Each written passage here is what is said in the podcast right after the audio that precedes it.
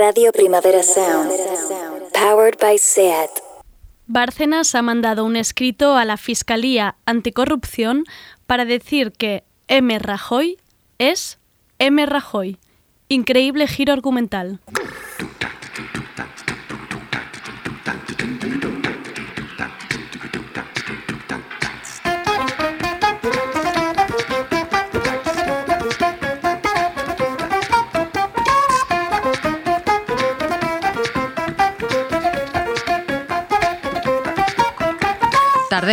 Con Andrea Gómez.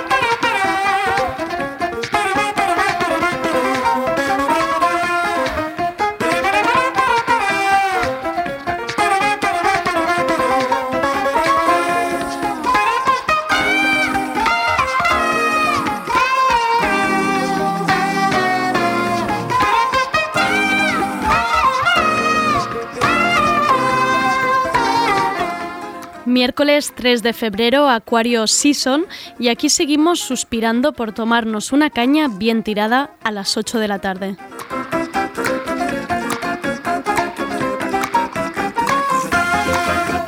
Qué tenemos hoy? Pues tenemos el espacio Mucho Texto, la sección de literatura y actualidad de Luna Miguel y Eudal Espluga. Ambos están de promoción, acaban de sacar sus respectivos libros a la calle. Luna con el ensayo Caliente y Eudal junto a Miriam Persán el libro llamado Una historia ilustrada del poder de la gente. ¿Qué supone estar de promoción? ¿Es parte del trato de ser escritora esta exposición posterior? Poneos cómodas que empieza tardeo. Estamos en Instagram, YouTube y Twitter. Búscanos. Somos Radio Primavera Sound.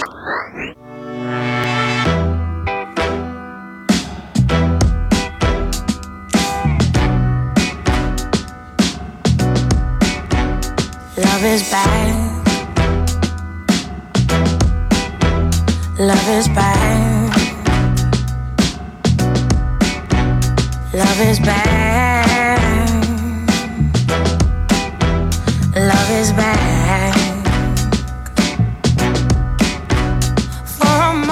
Esto que suena es Celeste y forma parte de un primer álbum debut muy esperado por la crítica después de ganar un montón de premios en Reino Unido. Y como veis suena absolutamente precioso.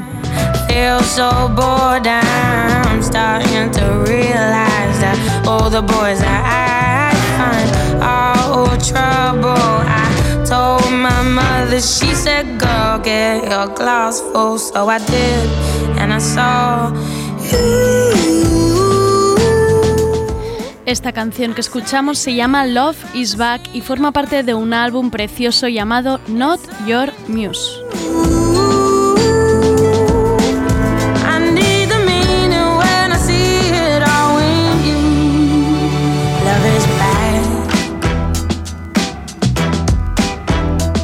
Is bad. Love is bad. Love is bad.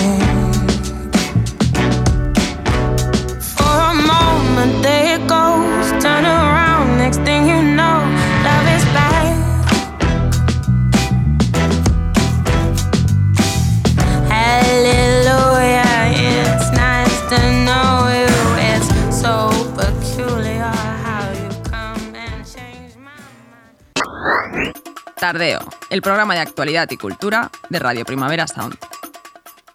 RPS.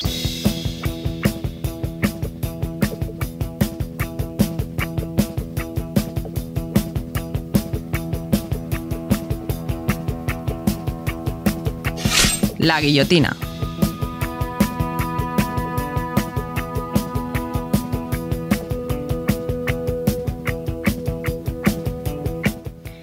Voy breve y seré rápida. Esta guillotina cae muy rápido y por su propio peso. A Pablo Hassel le quedan nueve días para entrar a prisión. Según la condena de la Audiencia Nacional, es por delitos de enaltecimiento del terrorismo e injurias a la corona. La realidad, una condena a prisión por su música, por cantar sobre cosas que no gustan y por tuitear, sobre la Casa Real, la corona y el rey, por unos negocios que ahora mismo están bajo investigación judicial, así que poca ficción había en esos tweets.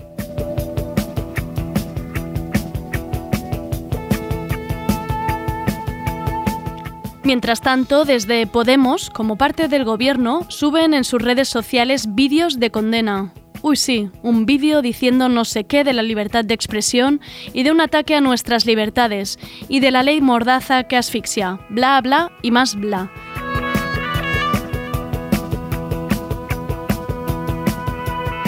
Qué bien quedaban estos vídeos y tweets desde la oposición y qué broma de mal gusto parecen ahora. Ante una justicia que ve calumnias e injurias e incitación a la violencia en la música y en unos tweets, poco se puede decir. Podemos hacer todas un tuit que da bien de solidaridad y de, oh Dios mío, ¿qué será de nuestra libertad de expresión? Pues no será nada, porque no existe como tal. Imagínate que una guillotina de estas un día acaba en la Audiencia Nacional. Bonita autoficción. Podemos mirar hacia otro lado, podemos hacer presión para derogar la ley Mordaza, podemos escribir a Pablo Hassel que no está solo, y poco más, porque lo que nos hace falta es organización colectiva y no tanto tuit individual y lanzado al aire.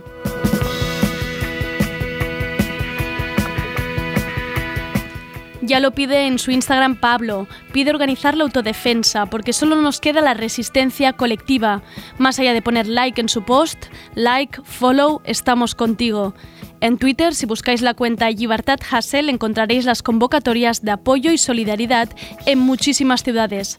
La de Barcelona ya ha pasado, pero hasta el domingo hay 40 convocatorias. Buscad vuestra ciudad o pueblo. Ir a la cárcel por cantar. Imagínate tú.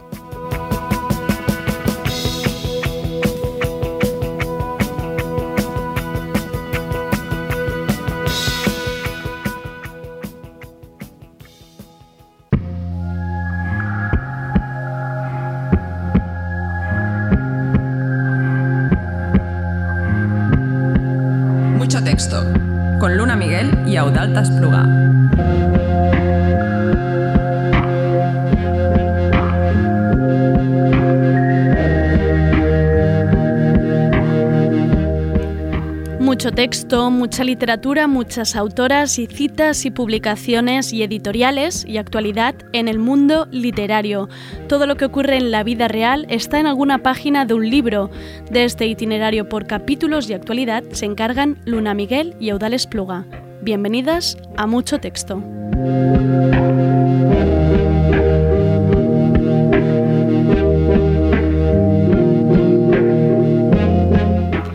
Y la oyente fiel dirá, uy, hace mucho que no los teníamos en la mesa de tardeo a Luna y Eudal.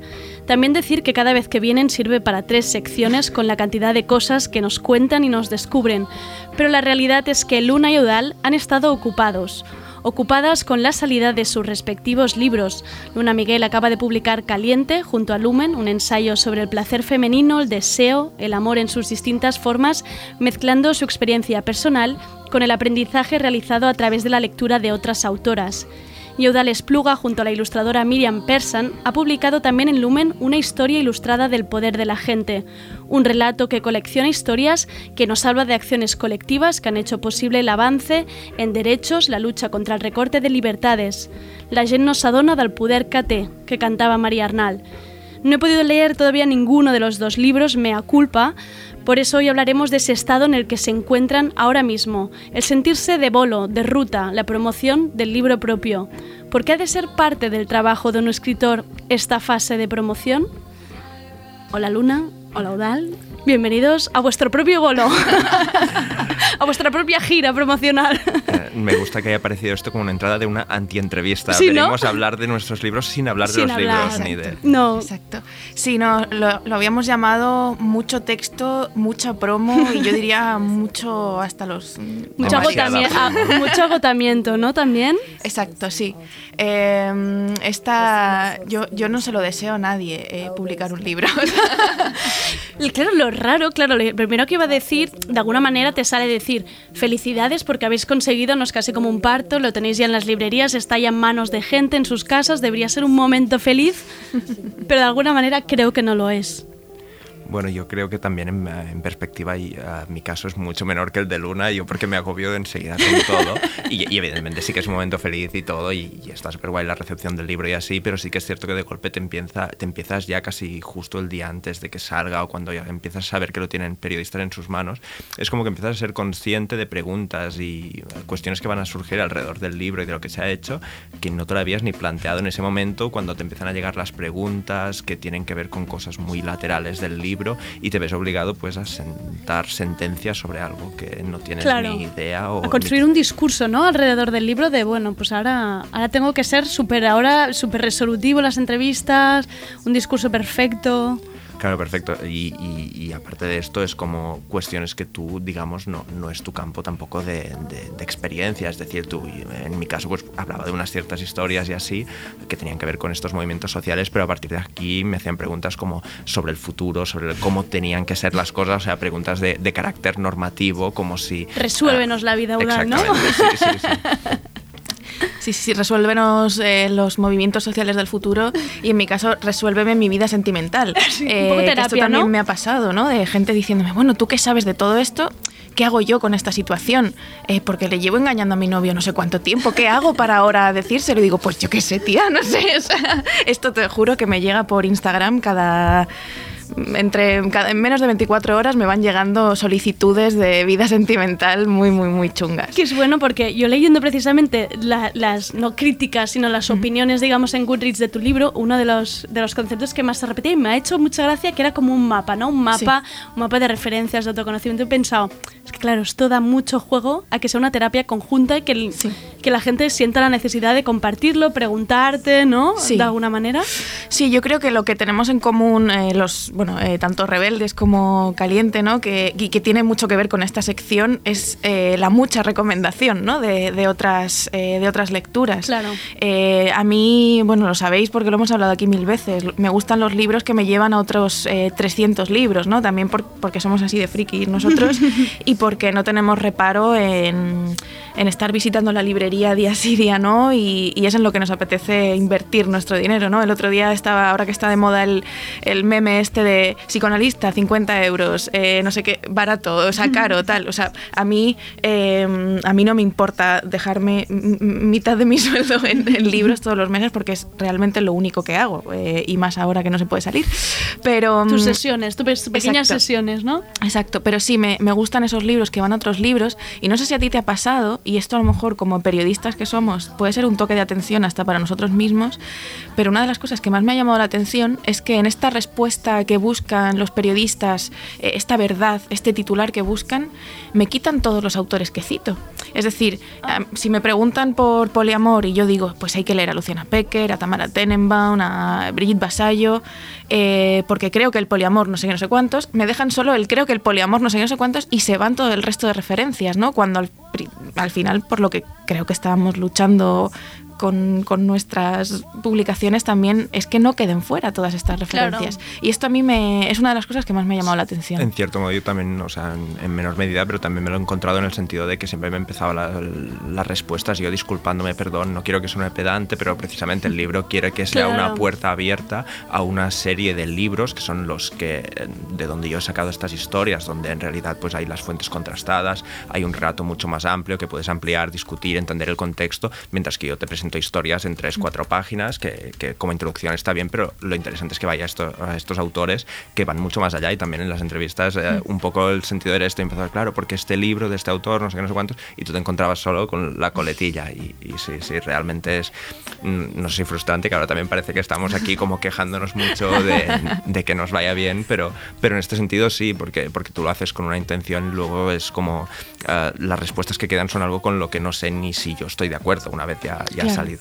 Claro, también podría estarlo escuchando pues otro, otro tipo de, de escritor o escritora, otra, digamos, que está empezando o algo así, podría decir, bueno, es que no deja de ser un privilegio también, ¿no? Esta promoción, que también te llamen más, que tengas opción incluso de decir, bueno, pues esta entrevista pues no me apetece porque, porque ya estoy haciendo mucho, ¿no? Quizá alguien desde casa que diga, bueno, a ver, claro. Sí, es, es- es un privilegio, pero también es trabajo. Es decir, Claro. eh, son horas y horas y horas dedicadas a promocionarse uno mismo con algo que ya, que ya ha hecho, que ya ha escrito y que ya ha terminado eh, mucho tiempo atrás, ¿no?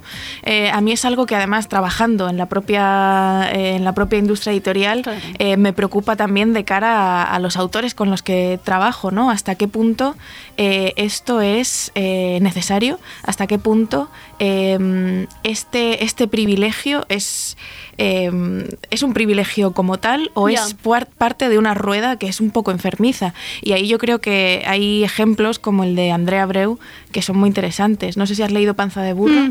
Eh, pues, pues claro, Panza de Burro ahora ha salido la nueva edición que ponía que había vendido ya 25.000 ejemplares, es decir, un libro que está en todas partes, que lo ha leído todo Dios, eh, que, que se va a traducir a todos los idiomas.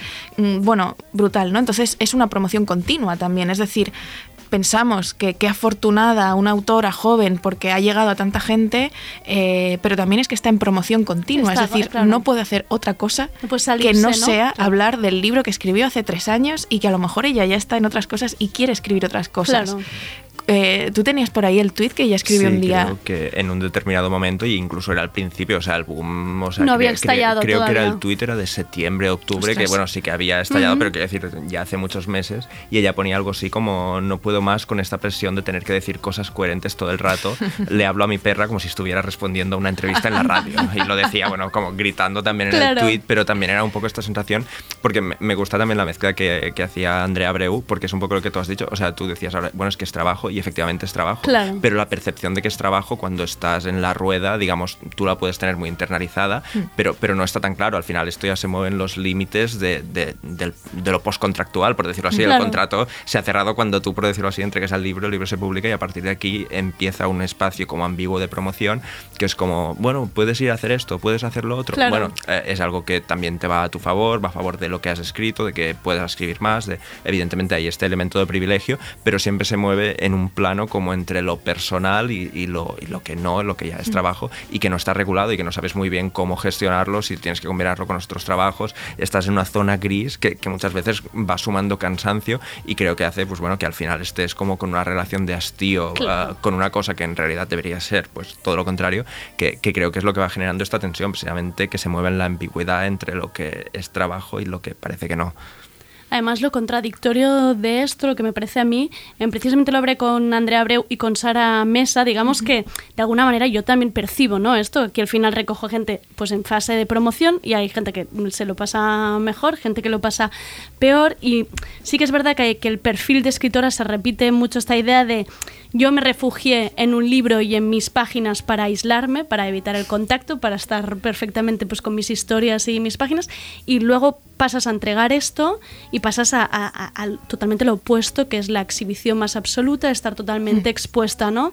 Y es como precisamente escribía para, para evitar esto. De hecho, me, ha- me ha hecho gracia que citases a, a Sara Mesa porque para ponerme en el otro lado de cuando como periodista he hecho todo lo contrario, que ha sido ir a increpar y así, la entrevista que cuando estábamos en Playground que le hice a Sara Mesa, me, me acuerdo como que fue, ella justo tenía el desayuno de comprensa y tenía una larga lista de entrevistas y creo que me medio colaron porque me acuerdo que fue como, no sé si eran las ocho y media de la mañana, que se acaba de levantar, todavía tienen que hacer la rueda de prensa y yo pues era, no sé si el, bueno, no sé cuánto tiempo, pero me acuerdo que fue una entrevista, me gustó mucho la novela, me la preparé un montón. Era la Y- de cara de pan, ¿verdad? Sí, Mm. y me acuerdo que le solté como unas preguntas larguísimas, como interpretativas, como mm, y, y en muchas preguntas ella estaba como, mira, no sé qué contestarte Esto a me eso. acabo de levantar. Y, y me, como que me agradeció un montón que me hubiera corrado y pero Claro. es que en mi vida me había planteado todo esto que me estás preguntando sobre mi novela y fue como, pero al mismo tiempo eh, ah, lo entiendo mucho más. Dan que- mucho que- texto en esa pregunta, tío. O sea, Es que ¿cuál- me lo estoy imaginando súper trabajada, además, como tres, tres páginas ahí. Sí, sí, es que yo me, me acuerdo además como el desfase este de estar como ya digo, era muy pronto por la mañana, estar en, en la recepción de un hotel y ella como, mira, no sé ahora mismo no sé qué- qué me ya, estás diciendo. déjeme, señor, suélteme el brazo,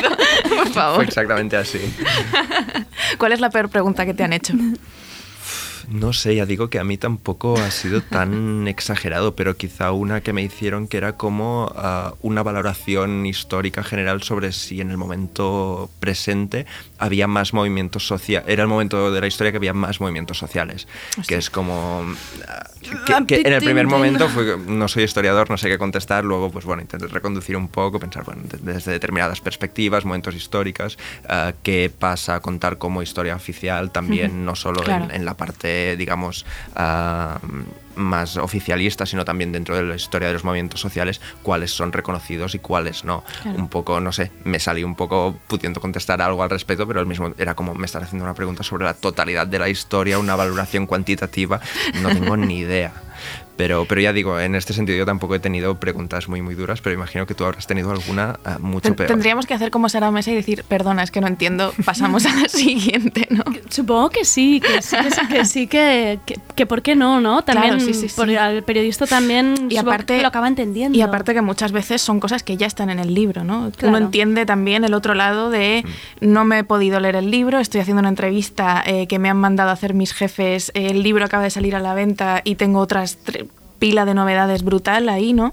Eh, y lo notas, pero vamos, desde, desde el minuto, desde el segundo cero, quién se ha leído el libro y quién no, eh, y quién va a hacerte la pregunta basada en la contratapa y quién Claro. va a tirar a lo mejor por un, pa- un par de frases que están ahí, ¿no? A mí me ha llegado a pasar que eh, en una entrevista, que además era, no sé si para una contraportada de algún periódico o tal, que me preguntaban, ¿cuál es su estado sexual actual?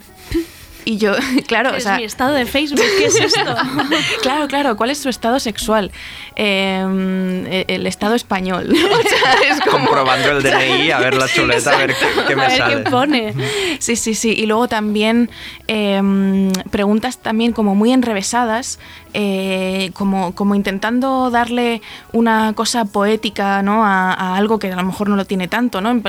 O sea, en vez de decir la palabra follar, como a lo mejor hacer como muchos rodeos eh, para en realidad hablar de, de follar, ¿no? Que, que claro, que yo hablo libremente en el libro de follar, entonces no hace falta que me hagas como Claro. todo ese rodeo, ¿no? Y luego la, la más interesante fue una entrevista con la COPE Ah. eh, con la COPE Bilbao, eh, donde me pidieron que, bueno, me dijeron que obviamente que tuviera en cuenta que, que la audiencia era muy conservadora y que tuviera cuidado tal y claro yo me puse a hablar me- la primera pregunta que me hacen o la segunda es bueno y qué es el poliamor y es como hostia me acabas de decir que me acabas de decir que, que- sea un poco recatada con esto y ahora me, me- esto es lo siguiente que me preguntas y bueno yo hablé del amor al prójimo Claro, claro, perfecta. Y estaban encantados. En plan, tu libro lo vamos a leer todos. y os ha pasado precisamente esto que decía del proceso este de escritura, que incluso, quiero decir, no sé cómo lo llevaríais vosotros, pero los escritores normalmente ni dicen ¿no? que están escribiendo un libro, es casi todo súper mm, secreto, círculo súper cercano, lo llevas muy en la intimidad, un proceso muy dentro, digamos, y de repente, pues es eso, está en boca de todos, está en las redes, tienes que estar todo el rato subiendo fotos, mm, subiendo links. ¿Cómo, ¿Cómo lleváis este contraste? Es una locura. Yo creo que aquí podemos recomendar Expuesta de Olivia Sadjic, eh, que aquí lo hemos citado 300 mil millones de veces, Yo cuando pero te lo he propuesto he pensado, joder, no sé cuántas veces hemos hablado ya de expuesta, pero por todavía no he motivos. citado a Cristina Morales. Todavía queda. Tendremos que hacer el bingo del mucho texto. o sea, Exacto, del vez que- chupitito. Ah, Exacto. Lo habéis citado lo suficiente como para que hayáis conseguido que me lo haya leído, que es lo importante. Exacto. O sea, que solo que se consiga esto, yo creo que ya, check. Bueno, pero creo que tiene la gracia, bueno, eh, que lo estabas diciendo, pero quiero decir que, que básicamente que toca muchos elementos, o sea, no solo toca el de la exposición, sino también toca el de, en ese caso, la escritura femenina y también las etiquetas, incluso ella todo lo que tuvo que luchar o, digamos, soportar la losa de la etiqueta de eh, ser la primera novelista de la época Instagram, o no sé exactamente cómo se lo decían, pero este juego de eh, tener que cargar con una serie de significados sociales que tú en ningún caso, por haber decidido meter alguna referencia a red social en tu novela, mm, te vas a convertir en representante Claro. de ah, el lobby de, de, la- de Instagram en la novela. Es como, porque y, y creo que ella lo trata muy bien en relación a eso, a, a como toda la presión que se va generando poco a poco y ella incluso llega a pedir o, o- o- o a reflexionar sobre ideas en torno al anonimato y a esta búsqueda de, digamos, de, de alejarte un poco de esta necesidad de autoidentificarte constantemente y de, y de ser coherente con, con las propias opiniones. Porque ya digo, yo me siento casi como síndrome del impostor al hablar de la, de la presión de, por Claro. las entrevistas y así, porque he tenido muy pocas, pero es que cuántas entrevistas has estado dando tú al día, Luna, que, que quiero decir que al final debes decir tantas cosas que no sabes ni lo que dices, Mm. No, no, no, intentar no ser coherente o, o, no sé, me parece una Yo cosa el, como... el otro día eh, se me olvidó que tenía una entrevista a las 9 en la radio eh, y de repente me desperté con eso, o sea, con la llamada de la radio y yo ahí como haciéndome el café mientras el tipo me preguntaba cosas pensando, por favor, no, no puedo más, ¿no? Y acabé hablando de Rajoy. Bueno, al final esas son las mejores también, las que se van a otras, las, que se te traen otros temas y consigues tocar otras temáticas que quizá al autor o al autor les, le apetece también Sí. hablar, ¿no? Yo mira, em, pienso mucho en eso, ¿no? En cómo, en cómo esta experiencia, en cómo este pequeño eh, infierno, que luego, luego también es muy agradecido, ¿eh? Lo que pasa es que ahora con tema COVID, pues Claro. puedes ver menos a las lectoras. eh, antes, pues mm, había muchas más presentaciones. En las firmas, ¿no? Puedes charlar bastante. Tuve la suerte de estar en Madrid firmando y hablando con un montón de gente, ¿no? Lo que pasa es que era tan cercano a la salida del libro que no había que no lo habían podido leer, entonces era como más raro, pero, pero todo esto que se ha perdido, ¿no? Ahora yo creo que se sustituye por la conversación en internet. Entonces es más trabajo también todavía, ¿no? Porque al final acabas un día entero de dedicarte casi exclusivamente a seguir generando ideas y además tú también tienes la presión de seguir generando ideas nuevas, ¿no? Porque no vas a contar lo mismo siempre todo el rato. Entonces, claro, yo ya llega un momento en el que sigo leyendo cosas sobre los temas que sé que me van a preguntar para poder traer a lo mejor bibliografía nueva o ideas nuevas, porque si no también te, te rayas, ¿no?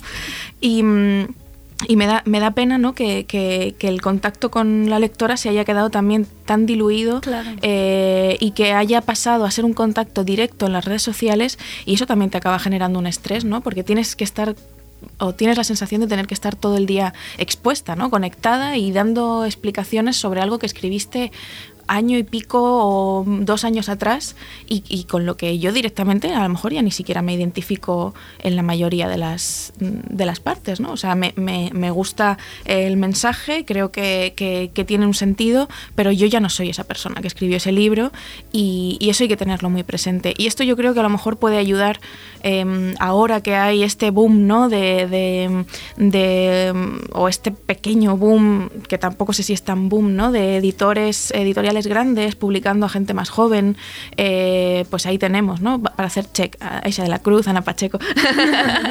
Aquí el bingo de mucho texto, chupito.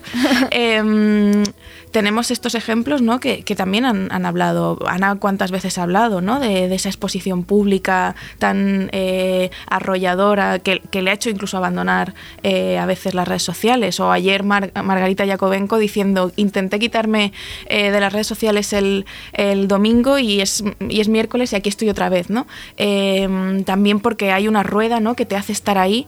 Eh, ella lo decía hace poco en un en un reportaje para la que la llamé sobre cuál es el papel del escritor joven eh, y aquí yo creo que nosotros ya podemos quitarnos de ahí, ¿no? Eh, el escritor millennial Z, pero mm, bajo millennial, ¿no? Ah, eh, Tardo millennial. es Exacto, como- sí. Baja California. Exacto, sí, yo, yo lo, me lo veía como en un mapa, ¿no? O sea, eh, pues em, ella decía que, esa presión de publica, publica, publica, opina, opina, opina, eh, tienes que estar para todos, porque como... Además, eh, como parece que, que, eh, que te estamos haciendo un favor comprándote Claro. el libro, tú también tienes que estar para Nos nosotros. debes algo, ¿no? Y es- Claro. es, una rueda, es una rueda muy, muy, muy infernal. ¿Y cómo se le pone el palo a esa rueda? Claro. Eh, ¿Cómo se hace eso? ¿Cómo, cómo nos cuidamos entre periodistas, escritores, lectores y demás? también sin ser desagradables con el lector, porque yo me lo planteo muchas veces. A mí me escribe gente para pedirme, ¿le podrías mandar un audio a esta chica que es muy lectora tuya y es su cumpleaños y demás? Yo nunca me he negado a eso. Pero claro, llega un momento en el que también pienso... Hay que poner fin. ¿Dónde ¿cómo- pones el fin, exacto, no? Exacto. Claro, y además eso que tú dices que con el COVID sí que hemos perdido lo que podía ser un bonito, ¿no? Lo que Mm. podía ser una presentación que sabías de tal hora a tal hora, Mm. te dedicabas a esas personas, hablabas, incluso a ti te podía interesar también Mm. ver pues cómo se había recibido el libro, cómo lo estaba leyendo la gente. Ahora em, esto nos ha llevado a este 24/7, Exacto. ¿no? De, de, de mes abiertos, replies, podría ser también una idea mm, cerrar, poner un horario vosotros a la respuesta de redes, pero claro, es lo que dice Margarita, sabemos que no, que no, que no ocurre Es esto. imposible, pero la idea esta de, digamos, de, de que sea inacabado, de que no haya límites, justo, y así vamos trayendo lecturas Recomendaciones, y, y muchos sí. libros, justo se acaba de publicar en, en catalán, en la editorial Arcadia, un libro de, bueno, una colección de ensayos de Boris Groys que, que se llama La lògica de la col·lecció i altres assaigs, y uno de ellos, justamente que nada, se acaba de publicar y lo estaba ojeando esta semana y uno precisamente se titula, bueno, él es eh, teórico de arte y uno se titula El deseo de descansar, el deseo de descansar y precisamente lo que hace es comparar o, o hablar de o preguntarse por qué los artistas contemporáneos cuando les preguntas cómo les va siempre te dicen cansados, muy cansados, nos va bien pero estamos cansados. Y él lo compara con los autores de, la, de las vanguardias de principios del siglo XX eh, que en cambio tú ves entrevistas y ves digamos sus reflexiones sobre su obra y siempre están como eufóricos, siempre están como muy contentos. Pone incluso ejemplos que da como. eh, Es gracioso porque dice, claro, a Picasso le preguntaban que cómo le iba y él decía, yo no busco, yo encuentro. O sea, es como con una. Pero, pero luego está bien porque lo reconduce desde la perspectiva de la teoría artística para decir que en ese momento, la, para ellos, pa- por más transgresora que fuese, por más que implicase como. ah, estamos en el momento, pues eso de las vanguardias, una irrupción social, pensemos en Duchamp, pensemos pues en muchos artistas que en principio hacían cosas como que supuestamente eran como que, que tenían que transgredir y tenían que producir un choque social y por lo tanto una fuerte reacción, pero al mismo tiempo él explica, pues bueno, ellos hacían la obra, la dejaban allí y se podían separar de esa obra y había un descanso, o sea, su obra era su, su sitio de descanso porque la habían dejado, mientras que ahora la interpretación está, eh, él, él lo conecta con la posmodernidad o con lo que él llama la segunda modernidad, pero lo conecta con el hecho de que la obra está siempre abierta a nuevas interpretaciones, siempre está siendo releída y la obra no se cierra nunca, es de- desde que tú la empiezas a escribir hasta que no, no ya que la obra pasa a, a estar en un segundo plano editorial o, o artístico, no, no, es que la obra no se cierra nunca y siempre vas a estar preguntado por esa obra, siempre vas a estar abierto a nuevas interpretaciones, a nuevos comentarios, a nuevas lecturas y por lo tanto eso no te impide separarte, descansar, poder tener una Claro. relación de distancia con esa obra. Y creo que, bueno, ya digo, él lo aplica sobre todo al mundo del arte y de la pintura concretamente, pero creo que es casi aplicable también aquí y, y me gusta porque, bueno, que parte, estos ensayos, bueno, están escritos como hace 10, 15 años, pero, pero básicamente parte de esto, de, de la idea de, de im- de la imposibilidad de descansar como, como la realidad apocalíptica de- del estado emocional de- del- del artista contemporáneo. O sea, no puede descansar respecto de su obra. Y me parece que es interesante y que tiene que ver en parte con, con esta rueda que decías, que, que no para de rodar. Sí, además aquí podemos entrar otra vez en el debate de se puede separar al artista de la obra. Ahora más que nunca estamos viendo que no, o sea, porque de, hecho la obra es el artista. Es decir, eh, uno cuando niega una entrevista o cuando no puede ir a un debate o cuando no puede ir a una eh, conferencia, eh, ya es eh, enseguida es intercambiado por otro. Es decir, no hay, no hay muchas veces una espera, no, hay de- no es eh, queremos traerte a esta institución para que des una charla sobre este tema. Eh, si no vas tú, va a ir otra persona eh, y se genera esa tensión también Claro. de eh, yo ya. Si no estoy ahí, ya no voy a volver a estar ahí.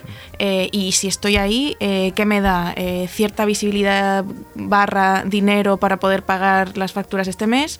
Y si no estoy ahí, mm, de- desaparezco de otros lugares también, ¿no? Y, esta, y esto es eh, muy peligroso también, ¿no? Porque, y esto yo creo que es una cosa que hemos creado también en las, en las redes sociales y por eso yo creo que también en nuestras propias promociones tenemos que intentar hacer esa distancia con el libro también, ¿no? Esto yo es algo que dije, eh, estoy aquí para esto, pero, eh, pero ahora mi... mi mi persona tiene que eh, distanciarse de este producto para poder, eh, fíjate, producto, eh, para poder seguir mm, produciendo.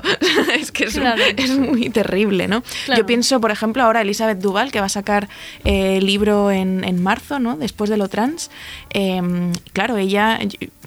Muchas veces me preocupo, ¿no? Casi como una madre y digo, Jope, desde que cumplió 18 años ha publicado tres libros, eh, tiene 20, es decir, que, que ha sido un camino muy, eh, muy, muy corto, por, por así decirlo, y, y, y eso es una constante promoción también. Es una. Y no sé hasta qué punto esto pueda, eh, pueda generarnos esa.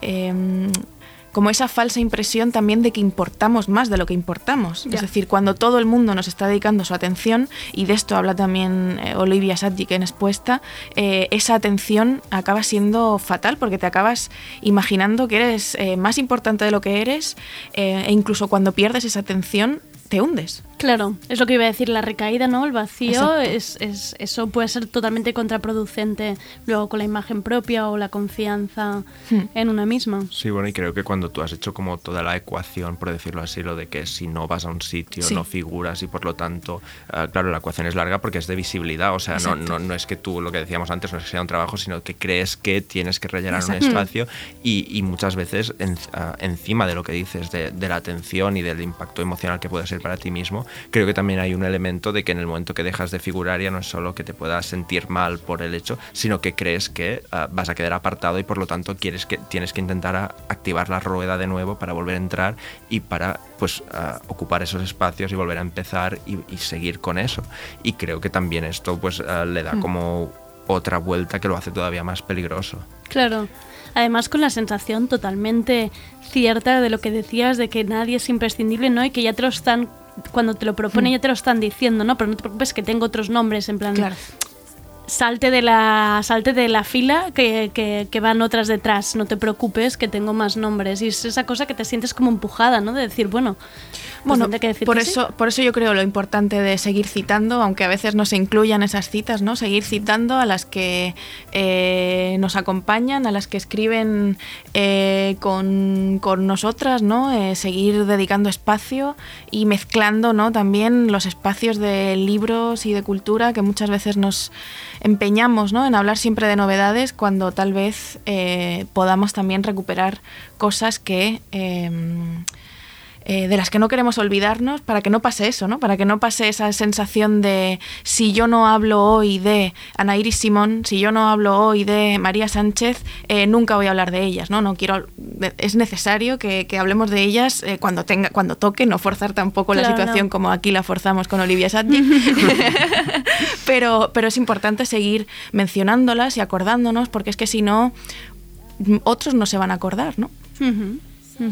Sí, en este sentido también lo que bueno, pensábamos también aprovechar este espacio después de quedarnos ya un poco a gusto después de, De Ha sido venir a terapia otra vez. Sí. Yo llevo dos semanas viniendo a terapia con vosotras. Aquí Radio Primavera son recibiendo. Vamos a poner un diván, yo creo. Y aquí ya sería, ya sería hora de poner diván y relajarlos. Sí, no, porque nos habíamos encontrado que, sin hablarlo incluso, pero que nos hemos encontrado que también con esto que decías de intentar tomar distancia, una de las cosas que nos termina pasando es que cuando estás pasando por todo este proceso lo que quieres es en tus lecturas mismas de alejarte lo más Claro. posible de cualquier cosa que suene a novedad y pensábamos que bueno que ya que nosotros eh, en este periodo nos medio había funcionado este distanciamiento a través de clásicos o, o- o- o de volver a libros que ya has leído y que, que te Sí. gusta volver sobre ellos, pues pensábamos en vez de hacer como una serie de recomendaciones que casi siempre terminábamos con una serie de novedades o cosas que estén más o menos al hilo de alguna polémica, pues pensábamos ir a lo completamente extemporáneo, ir a buscar pues a los referentes que nos han servido de alguna forma para sustraernos del presente. Y- Para y- refugiar. va- Vamos, vuestro refugio va a ser, ¿no? De alguna sí. manera. Yo, quiero que Pero empiece nos hemos- Luna. Nos hemos vuelto un poco locos. ¡Qué miedo! Pues, pues tío, yo, yo he empezado esta búsqueda de paz eh, apuntándome o buscando apuntarme a la UNED para estudiar filosofía. y he empezado a leer como una loca manuales porque otra me he dado cuenta... a la vista. Es- no, no, no, o sea, estoy entre... Es que quería filología desde hace años, pero, Vale. pero también me da como más... ah, Me da como más pereza, ¿no? Y de repente como que me he empezado... Pues aquí estoy leyéndome Introducción a Heidegger. ¿Cuánto ha tenido que ver Eudal en esto? No, no, no, nada, Bueno, nada. han Me- tenido que ver que, que últimamente tengo muchos amigos filósofos. Sí, te lo iba a decir, tu círculo es un poco En Madrid, propenso. en Madrid de repente todos los, yo los llamo los niños perdidos, es decir, Margot Roth, que también la conocéis bien aquí, eh, Rodrigo Marina, Elizabeth Duval, Ernesto Castro, todos. Hay que, empezar a están- present- hay que empezar a presentarte otros círculos de otros gremios de Luna. Adrián Vieitez, que es el que ha hecho esta antología de árboles frutales. Ay, mira, que, ya está aquí, qué bonita. Que, que sí, está, está preciosa. Bueno, todos los que salen aquí estudian filosofía por la UNED. Me dan mucha envidia. Yo no acabé periodismo y, y de repente he sentido como la llamada ¿no? de, de- de algo y era como, estoy todo el día hablando de follar. Estoy todo el día hablando de relaciones. Estoy todo el día leyendo sobre todas estas cosas. Eh, vamos a Vamos a la historia de Vamos la filosofía. Bueno, es- que de hecho antes de contarme, digamos, este viaje hacia todo esto, me pregunta, ¿sabes cuál es la lectura que estoy haciendo estos días? Y me dice la historia de filosofía de Fred- Frederick Copleston, que es como el manual, bueno, hay un par de manuales por excelencia de pri- primero de carrera, que es como ah, 8, 10, 12, no me acuerdo, Se está adelantando volúmenes. para ir de alumna Y- pródiga, ya lo veo. Y claro, y es de golpe que haces leyendo el Copleston. Y es como... Y subrayándolo con, con rotuladores de estos de colorcitos suaves, ¿sabes? Ya de, ya de estuchito, ya de ir a la sí, ONE, sí, ya estás Es que preparada. todos los días antes de acostarme le dedico una hora. Ah, mira. este refugio de luna de unido, ¿eh? No, pero justo el que has dicho, el con el que estás ahora, el de introducción a Heidegger de Gianni Bátimo, eh, que lo hablábamos ahora justo antes de entrar, que es, es un libro que me parece que si la, quien quiera entrar en el mundo Heidegger es un libro buenísimo. Quien el- quiera, es que quien Bueno, quiere. claro, ¿no? claro, O sea, es la gran pregunta, pero es un libro muy, muy, muy completo y dentro de lo difícil o lo abstruso que es todo lo que tiene que ver con Heidegger y, y con su pensamiento, este libro es ma- maravilloso y sirve muy bien pa- para O sea que Pues en esas estamos, tío. En, eh, ahí estáis, ¿eh? En esta... Y en- deseando ver el documental de... Es que estoy muy rancia, tío. eh, de Umbral, que se estrena en filming, creo, este viernes. Y tengo muchísimas ganas de verlo. A Luna hay que sacarla un poquito, lo estoy viendo yo. Esto ahora tú y yo lo hablamos fuera. Hay que sacarla, que vea otras cosas, que conozca a otra gente. Invitadme a vinos.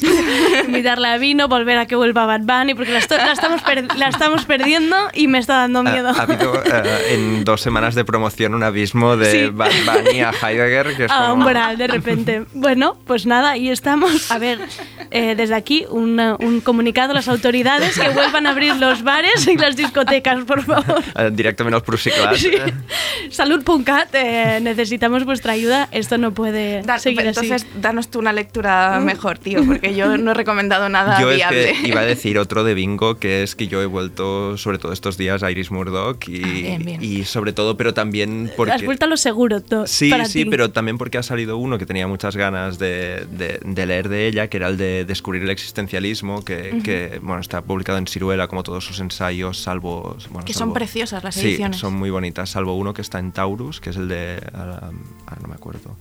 Bueno, ah, pero que este está muy bien porque recoge una serie de conferencias que Iris Murdoch dio sobre el existencialismo, básicamente sobre Sartre y también sobre Camus en, en la radio y es como una aproximación muy muy llana a su pensamiento en la que ella de alguna forma plantea y digamos de una forma más o menos divulgativa las bases del pensamiento existencialista, pero al mismo tiempo hace una crítica brutal a, la figura del héroe moral sartreano tal y como se presenta, ah, en el sentido de elevar la acción y la decisión ah, al extremo último de- de- del sujeto, como si el sujeto pudiese tomar decisiones en abstracto en el aire sin tener en cuenta el contexto y demás. Y creo que es una crítica que no muchas veces se ha hecho en este tono a, lo que sería el existencialismo y creo que es un libro muy muy bueno para entrar a, ver toda esta problemática de la teoría de la acción en el, en el contexto de- del existencialismo y bueno, y que, que es una buena entrada también, una buena puerta de entrada a Iris Murdoch. Justo iba a decirte, ¿por dónde, ¿por dónde recomendarías entrar? Esta es una buena opción. Bueno, yo creo que por las novelas. Por O las sea, novelas. Bueno, mm, no sé, también hay eh, los ensayos que tiene sobre Platón también están muy bien. Y, pero bueno, sí, yo creo que escogería El Príncipe Negro, que es ya, bueno, para mí es, es una de sus novelas preferidas, en el sentido de que es una donde ella expone casi toda su teoría del arte y es donde ella hay como muchas premisas filo- filosóficas que están puestos en juego y en contraposición y todo el rato está jugando con lo que ella defiende en los ensayos, incluso para ponerse a prueba casi a sí misma. O sea, eh, sus mejores ideas las pone en boca de los personajes más ridículos, eh, de los señores más pesados y, y por lo tanto eh, hace que los, eh, digamos, los antagonistas eh, sean quienes defiendan pues todo lo contrario a lo que ella piensa. O no siempre es así, pero bueno, muchas veces y en caso de esa novela yo creo que es bastante evidente, pero, pero siempre está en este doble juego y en este diálogo que hace que, que- que tú cuando estás leyendo dices, ahora no sé si te estás riendo ah, de, de esto o lo estás defendiendo, pero de alguna forma te obliga a pues, entrar en este juego dialéctico y a valorar todo desde otra perspectiva que, que está bastante bien. Y yo creo que esto luego cuando tú vas a sus ensayos luego lo ves y, y lo puedes ponderar mucho mejor, pero hay muchas ideas sobre sus teorías éticas y sus teorías del arte que, que están todos allí. Pues precioso. Sí, venimos, venimos hoy. Os habéis, descar- os habéis descargado. A mí me ha parecido un, un- un trabajo, un ejercicio que habéis hecho de sinceridad bastante importante, porque también es algo que los escritores tampoco y escritoras tampoco. Bueno, pues hay esta cosa de no decir no, pero, pero estoy muy contenta, ¿eh? No, pero, pero muy contenta de estar haciendo la promo. Bueno, también está bien entender qué, qué procesos y qué, y qué fases y qué supone la exposición. Precisamente ya para terminar mi bingo personal, citaré a Gonzalo Torné, que él en, en el en contexto tiene en el- esta revista literaria El Ministerio, donde eh, él va pidiendo a escritores así cercanos a él eh, hacer una reflexión sobre su promoción. Ah, mira, esto no lo Em, sabía. Y, mm, o incluso autorreseñas, ¿no? Donde se habla también de la promoción. Y creo que han participado Luis Magriñá y, y, Mm. bueno, más, más gente. Y eh, esto merece la pena eh, buscarlo. Eh, ya te digo, en el ministerio hay textos donde se debate un poco también sobre las presiones de la promoción y es bastante, está bastante bien.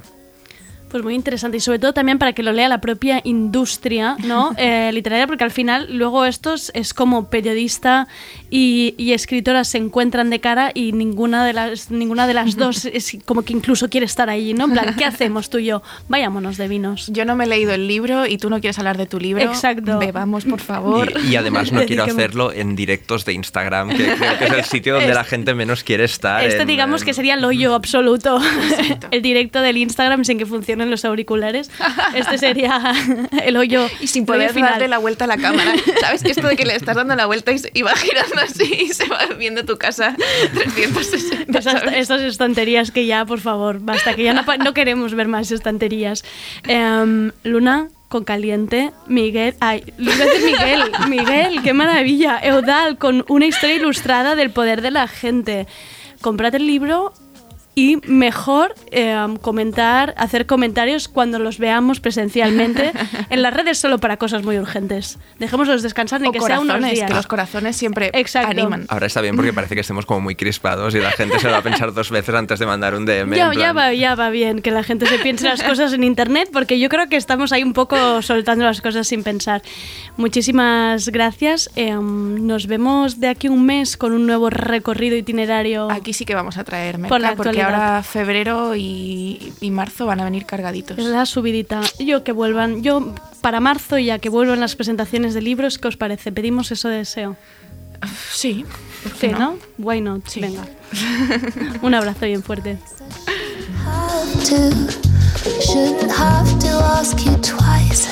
have to.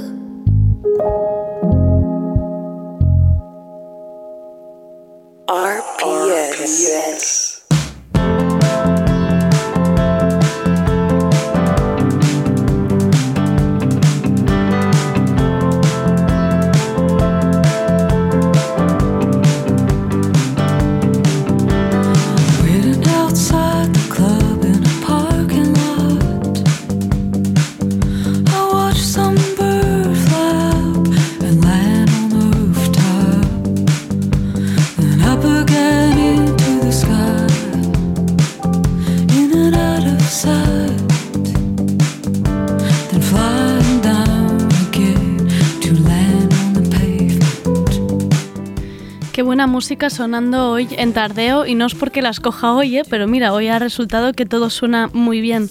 Nos despedimos con esta canción de la cantante y actriz Tamara Lindemann, cuyo proyecto musical se llama The Weather Station. Ya pusimos un día en Tardeo su single Robert y ahora ha publicado tres sencillos más. Este es uno de ellos y se llama Parking Lot. Mañana volvemos con el espacio de Erika Irusta. Ella es la pedagoga menstrual que nos habla del el ciclo menstrual y le damos un poco de vueltas, ¿no? Porque somos cíclicas, porque tenemos la menstruación como la tenemos. Y atención, porque mañana hablaremos de la fertilidad y la ovulación. ¿Qué sabemos de nuestra fertilidad? ¿La vinculamos solo a la reproducción? ¿Cómo podemos autogestionarla? Mañana hablaremos de esto. Muchas gracias a André Ignat por estar al control técnico. Soy Andrea Gómez. Gracias por escucharnos.